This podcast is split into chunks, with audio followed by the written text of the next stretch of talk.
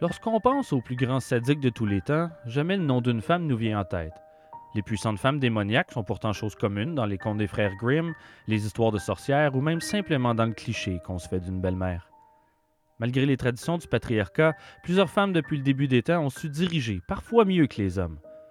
Les femmes en position de pouvoir sont moins nombreuses, mais elles ont su prouver qu'elles avaient la force pour dominer avec autorité, compétence, mais aussi avec cœur et empathie.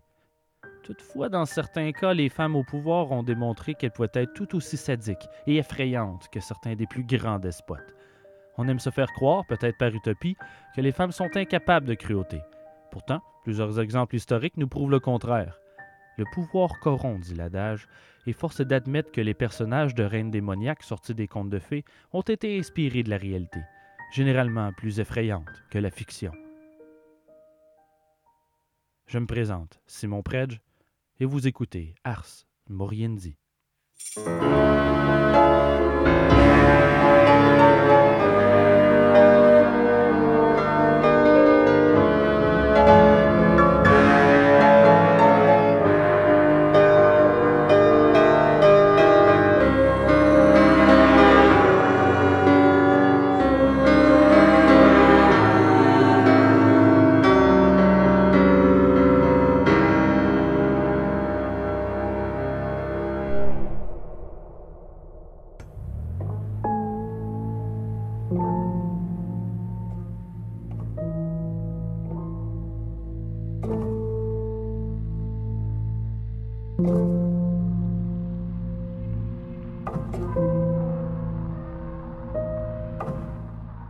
Kilomètre et demi du village slovaque idyllique de Katice, à la sortie d'une forêt sombre au sommet d'une montagne rocailleuse, repose un château en ruine.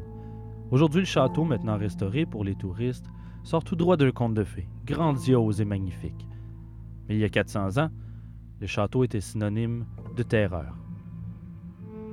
En cadeau suite à son mariage avec le jeune comte d'une noble famille, on offra à Élisabeth un château de leur domaine. Pas parce qu'elle avait besoin de leur charité, loin de là.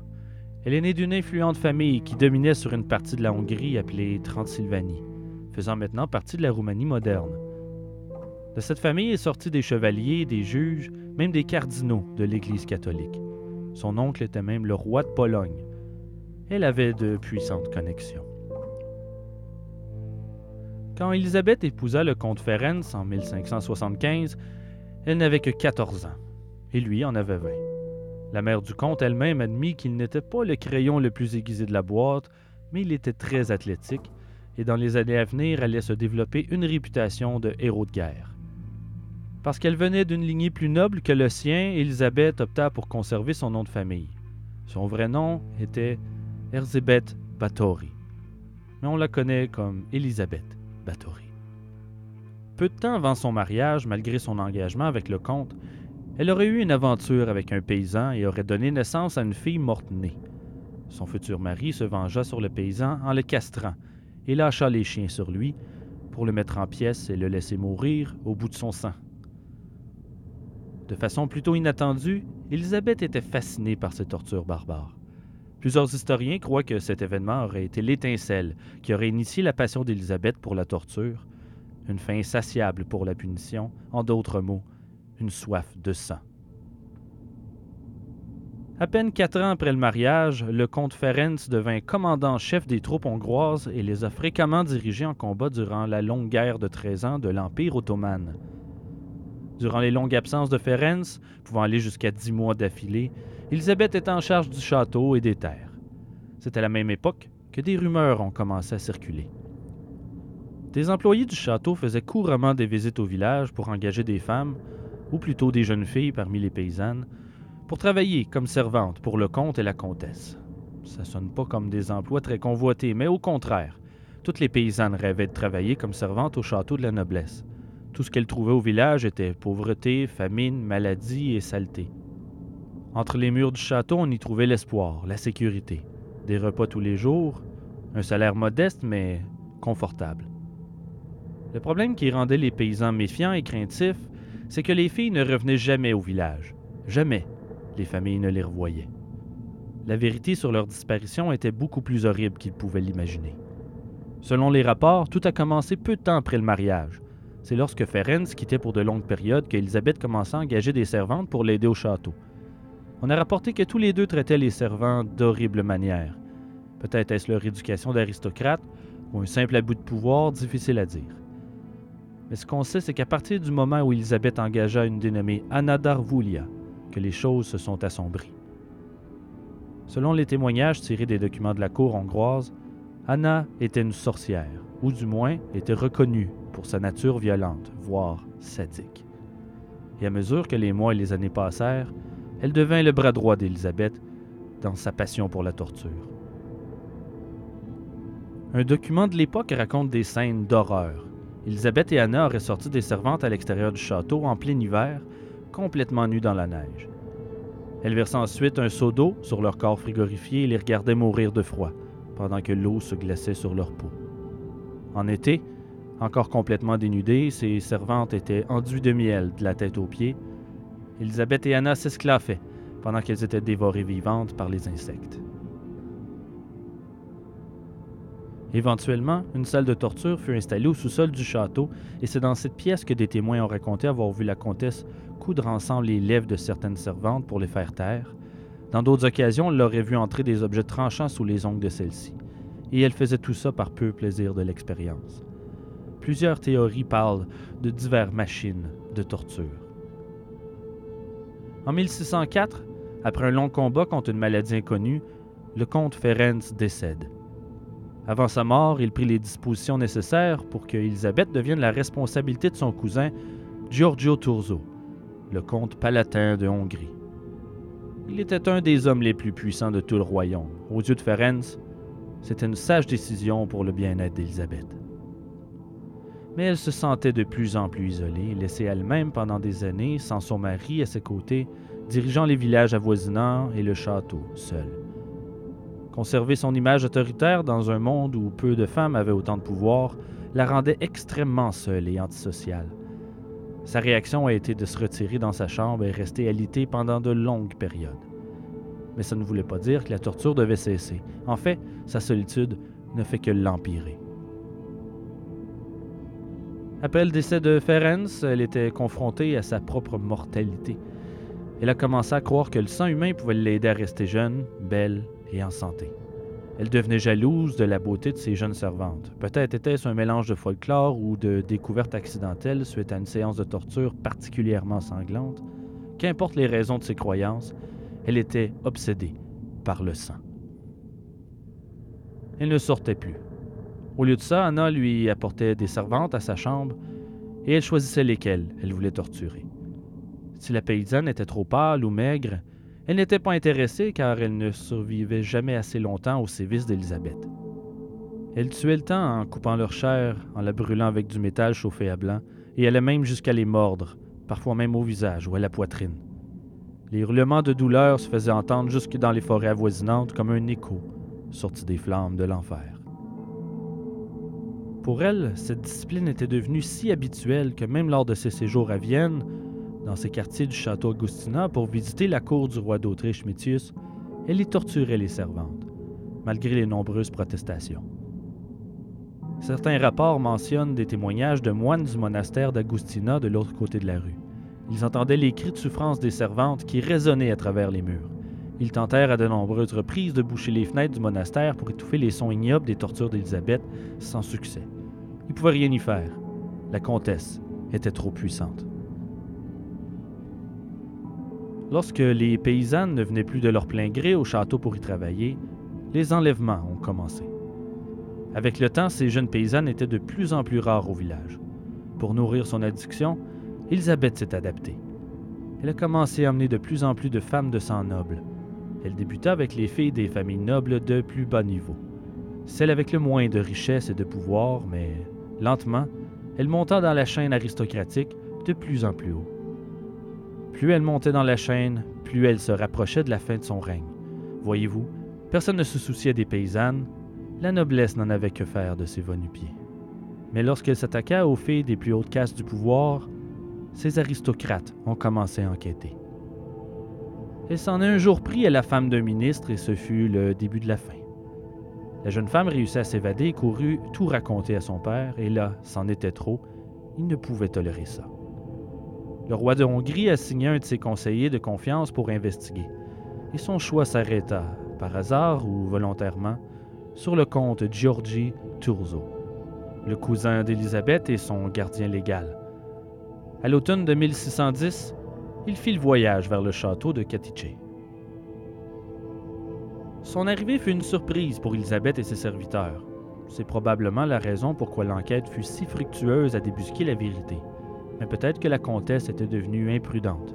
Après tout, elle a poursuivi ses habitudes violentes pendant plus de trois décennies. Il est facile de croire qu'on ne se fera jamais prendre, après autant de temps sans anicroche, et on devient de plus en plus négligent.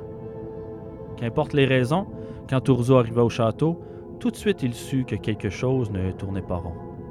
Rapidement, il déterra les secrets sombres d'Élisabeth. Il assigna deux notaires à récolter les preuves pour soutenir les rumeurs à son sujet. Ça n'a pas été une enquête bien difficile. Ils ont été noyés de témoignages. Les gens sentaient peut-être la fin du règne démoniaque d'Élisabeth, ou peut-être sentaient-ils enfin l'espoir au bout de l'horreur. Plus de 300 personnes ont témoigné contre la comtesse et ses serviteurs. Et ce n'était pas que des paysans. Parmi les témoins, il y avait des prêtres, des nobles et bon nombre de serviteurs des nombreuses propriétés de la comtesse. Certains racontaient les rumeurs du village, tandis que d'autres racontaient avoir été eux-mêmes témoins de scènes de terrifiantes tortures infligées à d'innocentes servantes.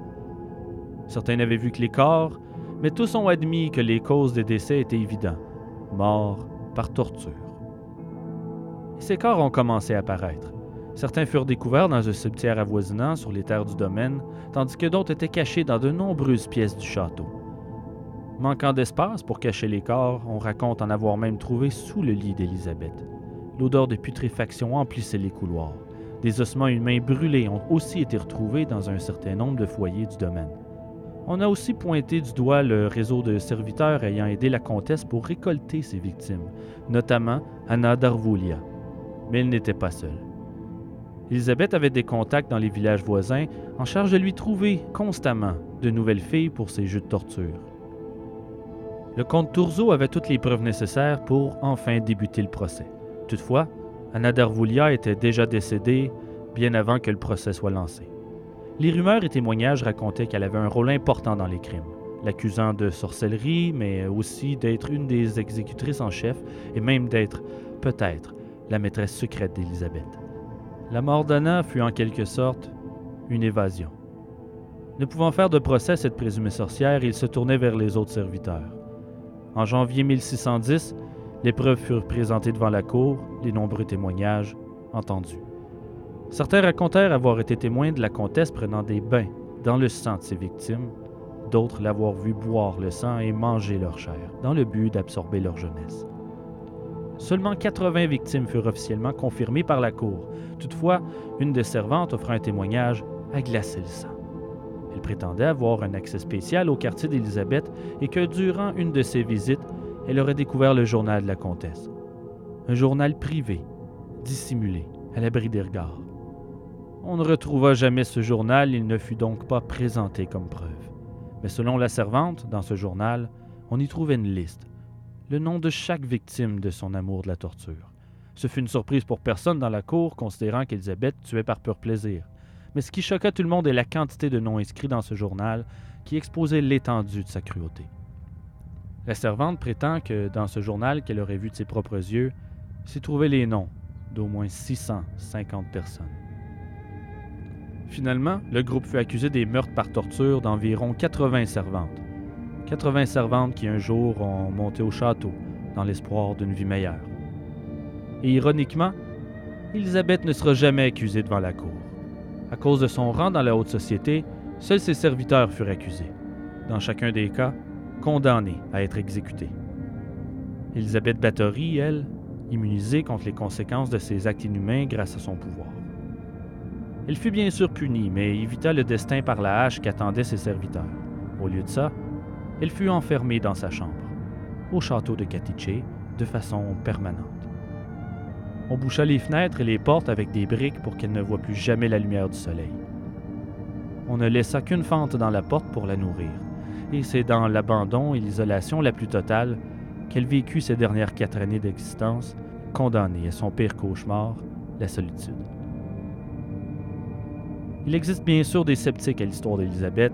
Certains croient que les accusations contre elle ont été fabriquées de toutes pièces par des proches puissants, dans le but de mettre la main sur ses terres et ses richesses. C'est un fait établi que le roi d'Hongrie avait une énorme dette monétaire envers la comtesse, et une grande partie des témoignages lors du procès venaient de gens qui avaient beaucoup à gagner de son arrestation et son emprisonnement. Même son cousin, le comte Turzo, a bénéficié de la chute de son règne. Mais peu importe la vérité sur Élisabeth, qu'elle ait fait 80 ou 650 victimes, elle passera l'histoire en tant que la comtesse sanglante ou la comtesse Dracula, parmi les femmes les plus sadiques et cruelles qui prenaient des bains dans le sang de ses victimes pour rester jeune et belle à jamais. Dans ce que je peux imaginer comme un état de dépression et de détresse la plus totale, elle dut terminer sa vie dans l'isolation sans que personne ne pût témoigner si ses traitements de beauté fonctionnaient, personne pour prouver que l'adage dit vrai. Vous êtes ce que vous mangez. Personne pour lui tenir compagnie ou pour subir ses désirs de torture, personne pour subir sa jalousie. Prisonnière jusqu'à son dernier souffle de ses propres tourments, de son cœur de pierre, de son pire cauchemar, forcée à faire face à son tour à l'absence de pitié, dans l'isolation la plus absolue.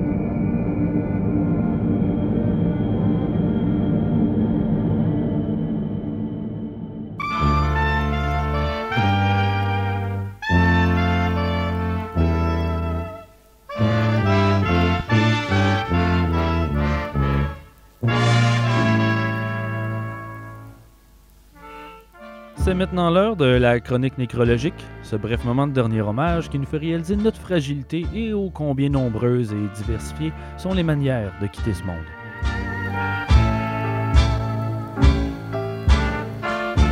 Le 20 mai 1977 est décédé le pape Jean XXI, connu sous le nom de Pierre d'Espagne.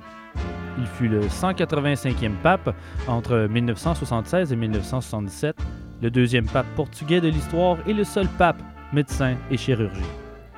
Il meurt des séquelles d'un grave accident survenu dans sa cathédrale de Viterbe, dont il dirigeait les travaux, après qu'une partie du toit se soit effondrée sur lui. Il faut croire qu'on est en sécurité nulle part, pas même dans son propre sanctuaire.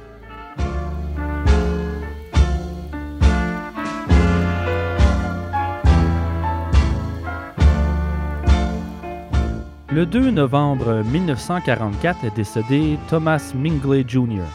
Il est un ingénieur américain devenu chimiste et inventeur dans le domaine de l'automobile, des carburants et des caoutchoucs synthétiques, mais aussi cofondateur de Little Gasoline Group, premier producteur mondial d'additifs de carburant. Peu avant sa mort, il fut même nommé membre de l'Académie des sciences. Il prit sa retraite en 1940 alors qu'il était atteint de poliomyélite et victime de symptômes attribués au plomb. Le poliomyélite est un virus attaquant la substance grise de la moelle épinière et provoquant une paralysie des membres inférieurs, parfois même une paralysie totale. Ses mouvements étant limités, Mingley usa de son ingéniosité et conçut un système de harnais et de poulies pour faciliter l'entrée et la sortie de son lit. Il fut retrouvé mort, victime de son invention, étranglé dans ses câbles. Il laisse derrière lui plus de 170 brevets, il avait 55 ans.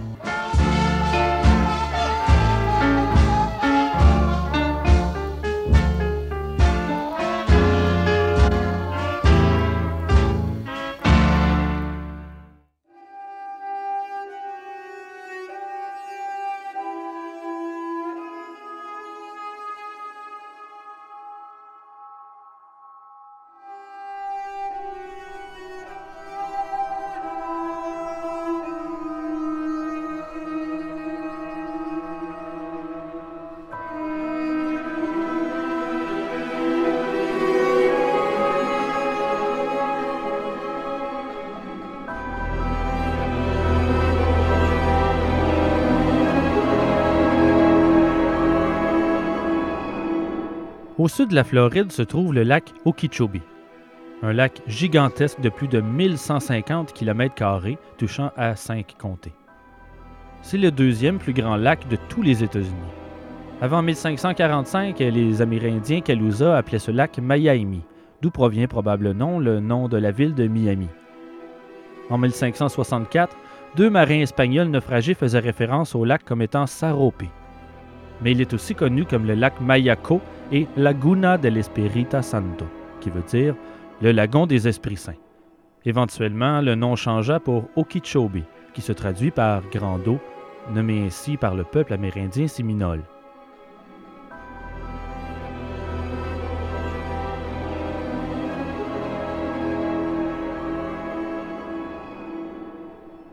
Un lac d'une telle ampleur vient avec son lot de mystères et d'histoires insolites. Notamment en 1956, un pilote d'avion qui survolait la partie nord du lac prétend avoir vu du haut du ciel des traces de pas de dinosaures. Personne ne le croyait bien sûr, mais pour en avoir le cœur net, ils retournèrent sur les lieux pour constater des traces laissées par les machineries de dragage et non des traces de dinosaures. Mais à travers ces nombreuses histoires à dormir debout subsiste un mystère qui reste encore non résolu à ce jour, et c'est le secret des ossements du lac Okeechobee. Bien avant 1910, des pionniers ont rapporté avoir vu plusieurs squelettes humains dans l'eau peu profonde au sud du lac. Pêcheurs et marins tentant leur chance à la pêche trouvaient continuellement, avec horreur, des crânes pris dans leurs filets au lieu d'y trouver des poissons. Puis, en 1910, sur l'île Grassy du lac Okeechobee, en creusant à peine quelques pouces dans le sable, un arpenteur découvra pas moins de 50 squelettes. Cette découverte ne pouvait pas être le résultat d'une tombe creusée trop profonde car l'île Grassy n'était pas une île naturelle. Voyez-vous, à une certaine époque, cette île était en fait le fond du lac, avant que baisse le niveau de l'eau suite à l'installation des canaux de drainage. Puis en 1918, une grande sécheresse fit baisser le niveau de l'eau et exposa des centaines d'autres squelettes tout au long de la partie nord des îles Rita et Creamer. Jusqu'à ce jour, on estime le nombre de squelettes trouvés dans le lac Okeechobee à plus de 1000, majoritairement dans un rayon de 48 km entre l'île Creamer et l'île Observation. Au mystère s'ajoute le désordre des restes humains. Il semble que tous les squelettes soient mélangés entre eux, des adultes, des enfants, empilés pêle-mêle au fond du lac. Cette macabre découverte, pour le moins mystérieuse, poussa plusieurs spécialistes à se pencher sur la question, mais sans pouvoir en prouver la provenance. Certains ont tenté d'expliquer ces squelettes, notamment un journaliste du Miami News, dans un article publié le 18 octobre 1959, en prétendant qu'ils étaient les victimes de l'ouragan de 1920, et en fait, plusieurs victimes de l'ouragan ont effectivement été repêchées dans le lac. Il faut l'admettre, autour du lac Okeechobee, les ouragans sont nombreux et dévastateurs. Mais ça n'explique pas la majeure partie des restes humains trouvés bien avant l'ouragan, et pour ce qui est des ouragans de 1926 et 1928, les victimes furent récupérées et enterrées dans des fosses communes sur la terre ferme. Et avant 1900, très peu de gens habitaient la région du lac. Pas assez pour expliquer la quantité de cadavres dormant dans les fonds obscurs d'Okeechobee. Certains chercheurs ont fouillé dans l'histoire des Amérindiens séminoles pour trouver une réponse au mystère. Mais les seuls échauffourés que l'on pu déterrer fut leur bataille de 1837 dans la partie nord du lac, tandis que la majorité des restes ont été trouvés dans la partie sud et de plus, cette bataille ne fit qu'une trentaine de victimes. Les historiens n'ont trouvé aucune connexion espagnole au mystère et croient que les ossements peuvent prédater la période espagnole de plus de mille ans. Nous n'avions pas les connaissances nécessaires pour connaître l'âge des ossements lors de la publication le 3 juillet 1936 d'un article dans le Palm Beach Post stipulant que ces restes proviennent des premiers explorateurs espagnols. L'article était basé sur des recherches de l'Institut scientifique Smithsonian, bien avant que nous ayons les connaissances nécessaires pour analyser l'ADN. Certains croient que ces squelettes pourraient être les résidents d'un ancien village amérindien dévasté par une guerre tribale ou la maladie. Ça expliquerait la présence de corps d'adultes et d'enfants. Mais si tel est le cas, comment explique-t-on l'absence d'artefacts ou de poteries? Que peuvent-ils être? Et comment l'histoire peut-il oublier la mort de milliers de personnes sans laisser de traces de leur passage, outre leur squelette? Le chercheur Charlie Carlson prétend que, selon la légende, en février 1841, 200 Amérindiens séminoles se seraient donné la mort, préférant mourir que d'être capturés par l'armée. On raconte qu'ils se seraient tous tranchés la gorge et ont plongé dans le lac, pour disparaître dans ses profondeurs. Mais ce n'est qu'une légende. Il n'existe aucune preuve historique pour supporter cette histoire. De plus, la légende raconte aussi qu'un chaman a lancé une malédiction sur le lac que l'on nomme la malédiction des Everglades. Difficile de s'y accrocher. Même si, très intriguant, ce n'est pas 200 corps qui ont été repêchés dans le lac Okeechobee, mais plus de 1000, et peut-être vieux de plus de 1000 ans. Dans chacune des théories, il y a des trous béants qui n'expliquent pas ce nombre faramineux de cadavres mystérieux. Nul ne sait et nul ne saura qui sont ces mille squelettes trouvés au fond du lac Okeechobee. Aujourd'hui, les restes dorment oubliés dans des boîtes à l'Institut scientifique Smithsonian de Washington, ou du moins c'est ce qu'on croit. Et le mystère de ces découvertes macabres reste encore à ce jour inexpliqué.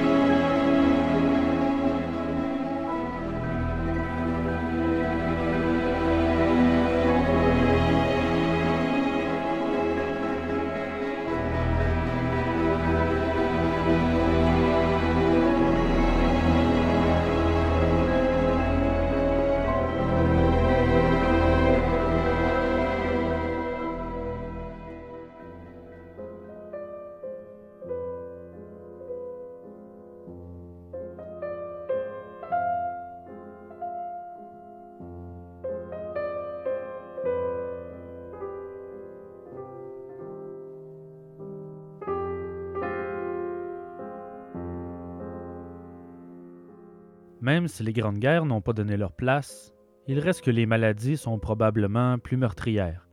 L'homme, toutefois, cherche toujours un coupable pour ce fléau. En temps de crise, il est classique de chercher un responsable comme si ça allait alléger le poids du calvaire qui pèse sur nos épaules. On espère peut-être que ça nous aidera à faire notre deuil. Mais les causes de la maladie sont nombreuses. Par exemple, 70% des cancers sont liés à l'environnement, dont 30% la pollution, 40% l'alimentation comment se trouver un coupable. Au milieu du 14e siècle, en période médiévale, une grande épidémie aura touché l'Asie, le Moyen-Orient, l'Afrique du Nord et l'Europe. Elle n'est ni la première ni la dernière de ces épidémies, mais la seule qui porte ce nom, qui fait encore peur aujourd'hui. La peste noire. L'épidémie fut déclenchée vers 1334 en Asie centrale provoquée par les conditions sanitaires laissant désirer et causée par la guerre qui sévissait entre les Mongols et les Chinois. On raconte qu'en 1346, les Mongols attaquèrent la ville portuaire de Kaffa sur les bords de la mer Noire et en firent le siège. On dit que les assiégés, de même que les assiégeants, firent toucher par la peste bubonique car les Mongols catapultaient des cadavres par-dessus les murs pour infecter les habitants de la ville mais en réalité, il est plus probable que la peste soit propagée par les rats qui infestaient les navires mongols. Les puces qui affligeaient ces rats auraient par la suite propagé la maladie parmi les habitants. Constantinople est la première ville turque touchée en 1947. La maladie atteignit ensuite Messine en fin septembre, puis Gênes et Marseille en novembre. Pise est atteinte en janvier 1948, puis c'est le tour de Spalato et Venise vers la fin du mois. En un an, la peste se répandit sur tout le pourtour méditerranéen. Ensuite, l'épidémie de peste s'étendit sur toute l'Europe du sud au nord. Le terrain était très favorable. La population n'avait aucun anticorps contre cette peste et elle était déjà affaiblie par les nombreuses famines de précédentes épidémies, un refroidissement climatique et les guerres. Entre 1345 et 1350, c'est le monde musulman et le Proche-Orient qui est touché. Au plus fort de l'épidémie, la ville de Damas perdait 1200 habitants par jour et Gaza fut décimée. En décembre 1949, la peste a traversé presque toute l'Allemagne, le Danemark, l'Angleterre, le Pays de Galles et une bonne partie de l'Irlande. Elle dévasta la Scandinavie en 1350, puis l'Écosse, l'Islande et le Groenland, s'arrêtant aux plaines inhabitées de Russie en 1351. La peste, vous le devinez, eut d'importantes conséquences économiques, sociales et religieuses. La main-d'œuvre vint à manquer, notamment pour les porteurs de morts dont le travail était de recueillir les corps à travers les villes pour les amener dans les fosses communes et les enterrer. La tâche était extrêmement dangereuse et les volontaires étaient de plus en plus rares. On payait de plus en plus cher et en dernier recours, on utilisait la main-d'œuvre forcée. Prisonniers, galériens et condamnés à mort. Ils étaient généralement ivres et en profitaient souvent pour voler les demeures qu'ils visitaient. Certaines personnes préféraient enterrer leurs morts dans la cave ou le jardin plutôt qu'avoir affaire à eux. Les villes se désertifièrent, la médecine de l'époque ne connaissant ni la cause ni les remèdes à la maladie.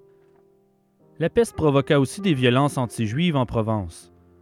L'homme a cette fâcheuse tendance à toujours chercher un coupable à accuser, et à cette époque, les Juifs sont rapidement devenus les boucs émissaires.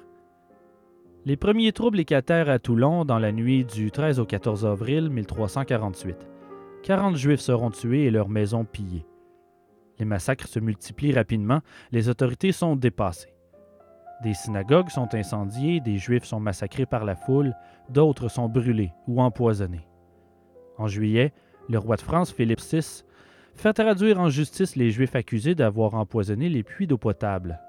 Six Juifs sont pris à Orléans et sont exécutés. Certains, comme le pape Clément VI, parvient à démontrer que la peste ne fait pas de différence entre les Juifs ou les chrétiens et réussit à éviter les violences, du moins dans sa ville. Mais ce n'est pas le cas dans les villes voisines. Les massacres de Juifs s'étendaient sur toute la France, une partie de l'Allemagne et l'Autriche. Certains Juifs avouent même, sous la torture, avoir empoisonné les puits, simplement pour mettre fin à leur souffrance, ce qui n'aide pas la cause et provoque la fureur de la population, et ce qui fait augmenter le nombre de massacres et d'expulsions. 300 communautés sont détruites ou expulsées, 6000 Juifs sont tués à Mayence. De nombreux Juifs fuient vers la Pologne, puis la Lituanie. Selon certains historiens, la richesse des Juifs aurait pu jouer un rôle important dans ces actes violents. À cause de leur situation de prêteurs, faisant appel aux autorités pour faire régler leurs débiteurs, la peste aurait mis le feu aux poudres. L'héritier des morts se retrouvant débiteur. Les gens ne voulaient pas couvrir les dettes des morts, la persécution des Juifs aura été, en quelque sorte, une bonne façon de ne pas respecter ses obligations. Le bilan final de la quantité de victimes de la peste noire est difficile à évaluer. Les décès étaient si nombreux qu'il était difficile de ne pas perdre le fil. De plus, comme les morts devaient être enterrés dans les six heures qui suivaient le décès, une grande majorité était enterrée dans des fosses communes mais on estime que la maladie décima entre 50 et 60% de la population européenne. Les chiffres estimés s'élèvent à plus de 50 millions de victimes.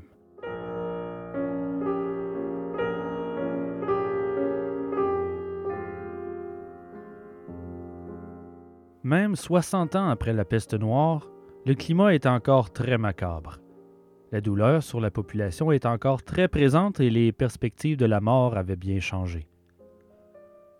Même si la littérature médiévale présentait souvent le besoin de se préparer à la mort, c'est seulement en 1415 qu'un premier texte parle de la préparation à la mort du point de vue du mourant.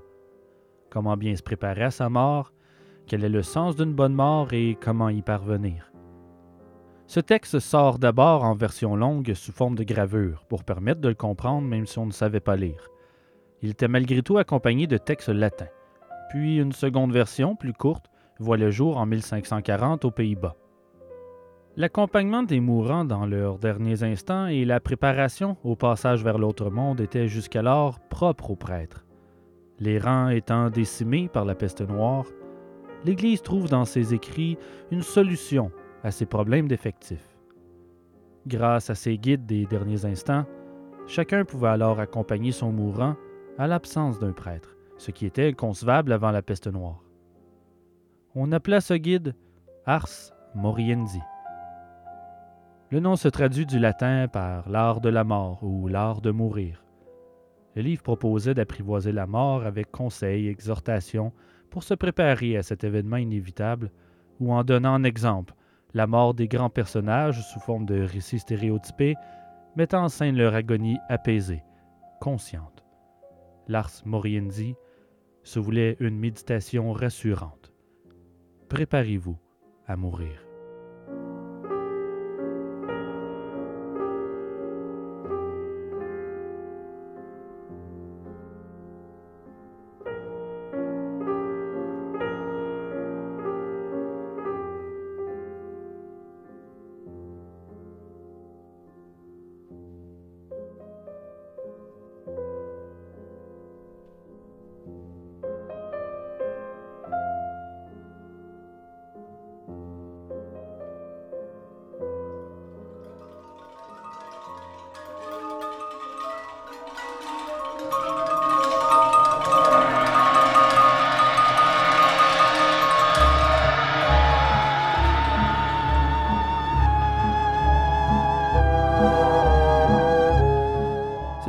Termine le tout premier épisode d'Ars Moriendi, le podcast à écouter dans le noir. Ce sera un podcast bimensuel racontant les cas réels des crimes les plus sordides, les plus grands tueurs en série d'histoire, mais aussi les mystères inquiétants de l'insolite en provenance des quatre coins du globe. Des histoires à donner froid dans le dos qui nous font réaliser que la réalité dépasse toujours la fiction. Ars Moriendi est produit par moi, Simon Predge, mais un projet comme ça, ça se fait pas tout seul. Merci à Jesse Beaulieu qui vérifie mes textes pour s'assurer que je raconte pas n'importe quoi. Merci à Étienne Forêt qui corrige mes fautes d'orthographe. Merci à Guillaume Cavalière-Béranec pour les conseils au niveau du son. Le thème musical de l'émission est composé par Marianne Tremblay-Gosselin, Samuel Bérard et moi-même. En musique de fond, vous avez entendu Jesse Wilson, Atrium Carceri, Vistula River Brass Band, Bear McCreary, Eric Satie et Yann Tiersen. Vous entendez présentement Black Box Team de Tom Waits. Merci à choc.ca de me faire confiance dans mes folies. Et je veux remercier mon complice Olivier Bigonès avec qui j'anime un autre podcast, Les Oubliettes, dans lequel on parle de films oubliés du cinéma de genre et les trouvailles étranges qu'on peut faire sur des cassettes VHS. Pour nous suivre, abonnez-vous à la page Facebook. N'hésitez pas à nous laisser vos commentaires. Et si vous aimez l'émission, écrivez-nous en commentaire sur iTunes. Ça nous aide à monter dans le moteur de recherche et nous rend plus facile à trouver. Ça ne prendra qu'une minute et ça nous aide beaucoup. Merci d'avance. Visitez-nous aussi sur le blog au. Je partagerai des photos, les bibliographies et d'occasionnelles vidéos en complément des histoires racontées durant chaque épisode. Merci d'avoir écouté Ars Moriendi. J'espère que ça vous a glacé le sang. Faites de beaux rêves. Memento mori. Bon. OK. Parce que c'est le premier épisode, je vous offre une dernière histoire. Mais après ça, c'est dodo.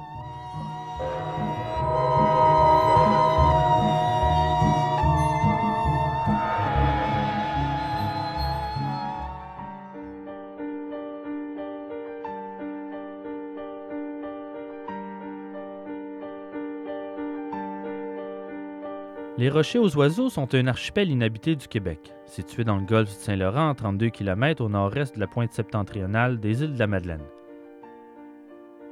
Ils sont composés de trois rochers situés à un peu plus d'un kilomètre au nord-ouest qu'on appelle les Rochers aux Margots et d'une île que l'on nomme le Rocher aux Oiseaux.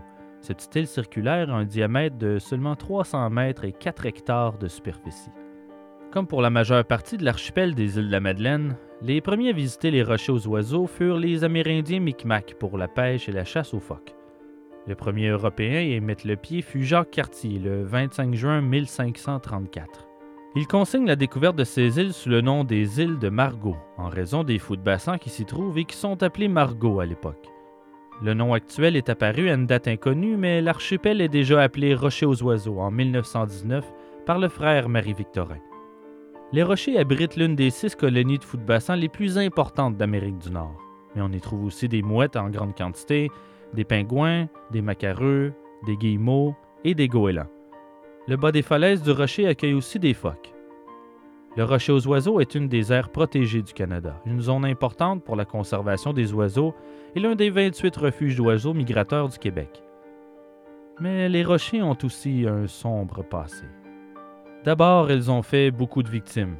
Cette zone maritime est fréquentée par les navires empruntant le détroit de Cabot entre le golfe Saint-Laurent et l'océan Atlantique. Les îles de la Madeleine ont répertorié plus de 400 naufrages sur une durée de 4 siècles sur les rochers aux oiseaux. C'est un vrai cimetière à bateaux. En 1860, l'ingénieur John Page du ministère des Travaux publics propose l'érection d'un phare sur le rocher pour guider les navires de cette zone maritime. Il précise toutefois que ce projet sera l'un des plus difficiles que le ministère aura à réaliser.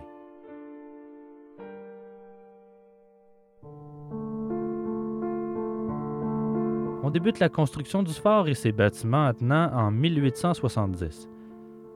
Les matériaux ont été transportés à partir d'un sentier sculpté à même le rocher. La première version du phare est un bâtiment en bois d'une hauteur de 15,2 mètres il sera reconstruit ensuite en 1887 à une hauteur de 11,9 mètres de hauteur, puis rehaussé en 1908 pour atteindre une hauteur de 15,2 mètres. De par son isolement et sa difficulté d'accès, le phare était réputé comme dangereux. En 1870, on nomme un certain M. Fenelton comme premier gardien du phare.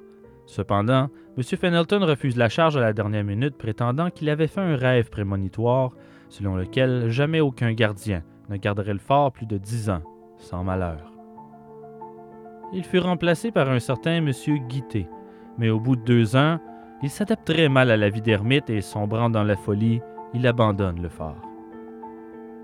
C'est un dénommé Patrick Wallen qui devient le nouveau gardien. Tout va pour le mieux durant les sept premières années, mais le 8 avril 1880, Wallen aperçoit un grand nombre de loups marins aux environs du rocher et décide d'aller les chasser. Il est accompagné par son fils et Thomas Tivierge, un ami de passage. À peine arrivé sur la banquise, une tempête se lève et, poussé par le vent, les glaces s'éloignent si vite que les pauvres hommes ne réussissent pas à regagner le phare. Le lendemain, Thomas Tivierge retourne au rocher, les pieds gelés et à moitié mort de froid. Il rapporte à l'inconsolable épouse du gardien que Wallin et son fils sont morts d'hypothermie pendant la nuit. Quelques mois plus tard, le 25 juillet 1880, c'est au tour de Charles Chiasson de Havre-aux-Maisons de prendre le poste de gardien du phare. Cette fois, l'accident survient un an plus tard. Jean Turbide, Paul Chenel et la famille de M. Chenel viennent rendre visite à leur ami gardien le 23 août 1881. Leur hôte, M. Chiasson, décide de leur faire un petit tour guidé des installations. Le groupe parcourt la tour, la bouilloire, les engins, pour terminer avec le fameux canon d'alarme servant à alerter les navires. Les visiteurs prient le gardien de bien vouloir tirer un coup de canon. Il accède au désir de ses invités, mais hélas, le canon explose, tuant Chiasson, son fils et M. Chenel sur le coup. Par la suite, c'est Télésphore Turbide qui est nommé gardien. Après dix ans de loyaux service sans aucun accident, c'est au début de 1891 que la malédiction revient à la charge. Le gardien tire le canon pour avertir les bateaux de passage, mais une fois de plus, le canon explose et Turbide perd un bras. Le gardien suivant, un certain Pierre Bourque, fait une violente chute du rocher cinq ans plus tard, en septembre 1896. Il est grièvement blessé et démissionne. Le 7 mars 1897, par un temps magnifique, le nouveau gardien Arsène Turbide, son fils Charles et son ami Damien Cormier aperçoivent un troupeau de loups marins et décident d'aller à la chasse sur les glaces. C'est alors que se répètent les tragiques événements de 1880. Les chasseurs sont surpris par une tempête et emportés à la dérive. Le jeune Charles, 17 ans, et Damien, 60 ans, meurent de froid la première nuit qu'ils passent sur la banquise. Arsène Turbide réussit à survivre en marchant pendant trois jours et trois nuits sur les glaces, sans nourriture, avec les pieds gelés. Il fait terre à la baie Saint-Laurent, au Cap-Breton, mais il décède à l'hôpital suite à cette marche pénible. Sa femme reste seule sur le rocher, n'ayant aucun moyen de communiquer avec le reste du monde. C'est seulement au printemps que des chasseurs la sauvent le 9 mars alors qu'elle était à moitié folle de terreur. Le 17 mai 1897, Pierre Bourque et son assistant, Hippolyte Melançon, arrivent sur le rocher pour remplacer le gardien précédent. Malheureusement, Hippolyte ne fera pas long feu. Le 12 juin, le canon d'alarme explose, encore, et il est grièvement blessé. Après cette troisième explosion, on remplaça le canon par un sifflet à air comprimé. Le gardien Pierre Bourque assura la gestion du phare jusqu'en 1905. C'est son fils Wilfrid Bourque qui prendra la relève jusqu'en mars 1911, où il sera lui aussi victime d'un accident de chasse au loup marin. On retrouvera son corps inerte le lendemain. Le gardien suivant fut le neveu du regretté Wilfrid Bourque, Elfège Bourque. Il s'occupa du phare durant l'été 1912. Pendant un temps, tout va bien. Il ne va pas à la chasse au loup marin, le canon n'existe plus et il ne s'approche jamais des ravins. Mais Elfège, son frère Albin Bourque et l'assistant Philas Richard vont trouver la mort en novembre 1922 suite à un empoisonnement par l'eau potable. Elle était devenue contaminée après une trop longue période dans un réservoir où était probablement tombé un animal. Ce fut la dernière tragédie du phare du rocher aux oiseaux. Une dernière famille s'y installa jusqu'à leur départ en 1961. Le sentier et l'escalier fut abandonné. Les voyagements étaient faits en hélicoptère pour relayer les gardiens tous les 28 jours. Le phare fut finalement détruit en 1967 et remplacé par un nouveau phare, cette fois construit en béton. Il sera automatisé en 1988 et ne nécessitera plus jamais de gardien. On nomme aujourd'hui cette histoire la malédiction du phare du rocher aux oiseaux.